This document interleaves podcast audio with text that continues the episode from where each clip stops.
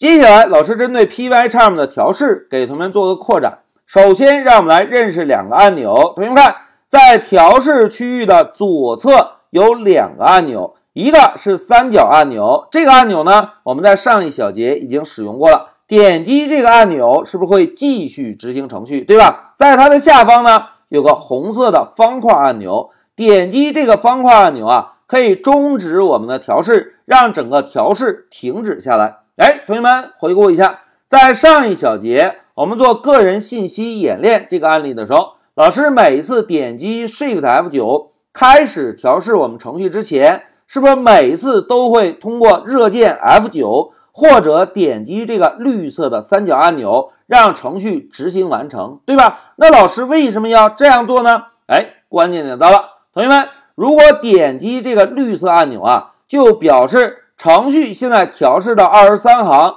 后续的代码我们都不希望调试了。点击这个按钮会让后续所有代码一次性执行完成。这个呢就是三角按钮的作用。那现在同学们看，我们个人信息这个程序是不是仍然处于调试状态？对吧？要判断一个程序啊处于调试状态，非常的简单。我们呢只要在编辑区域看到一个蓝色的条条，这个蓝色条条就表示我们现在已经调试到了二十三行代码。如果再点击单步按钮，解释器就会解释并且执行第二十三行代码。哎，这个就是蓝色条条表示的含义。如果我们点击左下角的继续执行，就会让我们后续所有代码全部执行完成。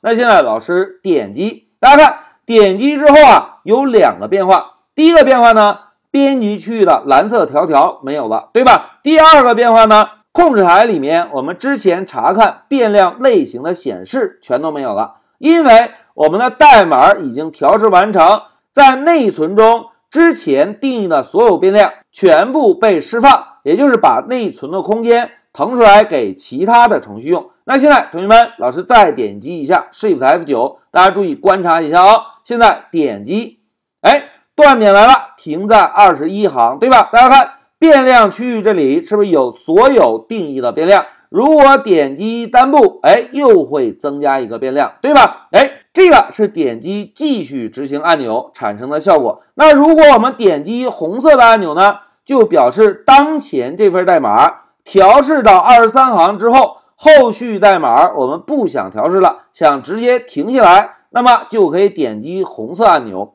红色按钮对应的快捷键呢是 Ctrl F2。同学们注意啊，老师现在摁一下 Ctrl F2，哎，是不是跟刚刚看到的效果是一样的？蓝色的代码高亮的条条没有了，定义的变量也被释放了，把内存空间腾出来了，对吧？那现在明确了继续按钮和停止按钮这两个作用之后，接下来老师再给大家点击一下 Shift F9，同学们注意啊，点击，哎，断点又停在了二十一行。这个是不是表示我们在调试程序，程序执行到了二十一行？同学们，现在的调试有结束吗？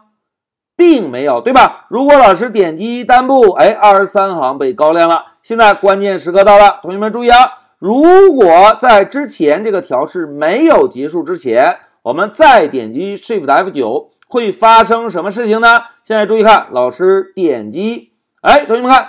断点又停在了二十一行，对吧？貌似没有什么情况呀。哎，现在同学们注意一下，看调试窗口的上方有两个零六杠个人信息，看到了吗？有两个零六杠个人信息，对吧？如果我们现在再点击调试按钮呢？注意看，点击，哎，又多了一个，点击，哎，又多了一个。哎，通过老师这个操作，大家发现什么？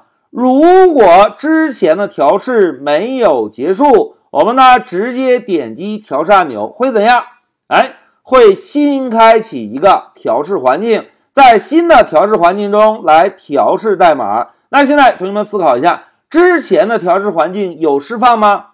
应该没有，对吧？那现在老师先点击第一个标签，点击，哎，大家看第一个调试，我们是执行到第二十三行代码。有五个变量，对吧？再来看一下第二个调试，大家看第二个调试，我们执行到二十一行，只有四个变量。那我们再看一下第三个调试，哎，第三个调试也是执行到二十一行代码，定义了四个变量，依次类推。那现在同学们考虑一下，如果我们在调试之前不通过继续执行或者停止按钮，是不是意味着每一次在点击这个 Shift F9 的时候，都会新开启一个调试环境？哎，同学们试想一下，每开启一个环境需要消耗内存吗？哎，必须要消耗，对吧？那从这个角度来讲，同学们，如果我们想让系统的内存节约一点点，应该怎么做啊？哎，是不是应该利用这个继续执行按钮，让这个程序继续执行完成？继续执行完成之后，我们再通过 Shift F9，还会开启新的调试环境吗？哎，就不会了。从这个角度来讲，是不是能够节约内存空间，对吧？那现在同学们注意啊，如果当前这个程序仍然处于调试状态，我们在这个标签上点击鼠标右键，在弹出的菜单中选择 Close Tab，是不是就是关闭标签，对吧？那现在老师点击关闭，哎，点击关闭之后会提示我们。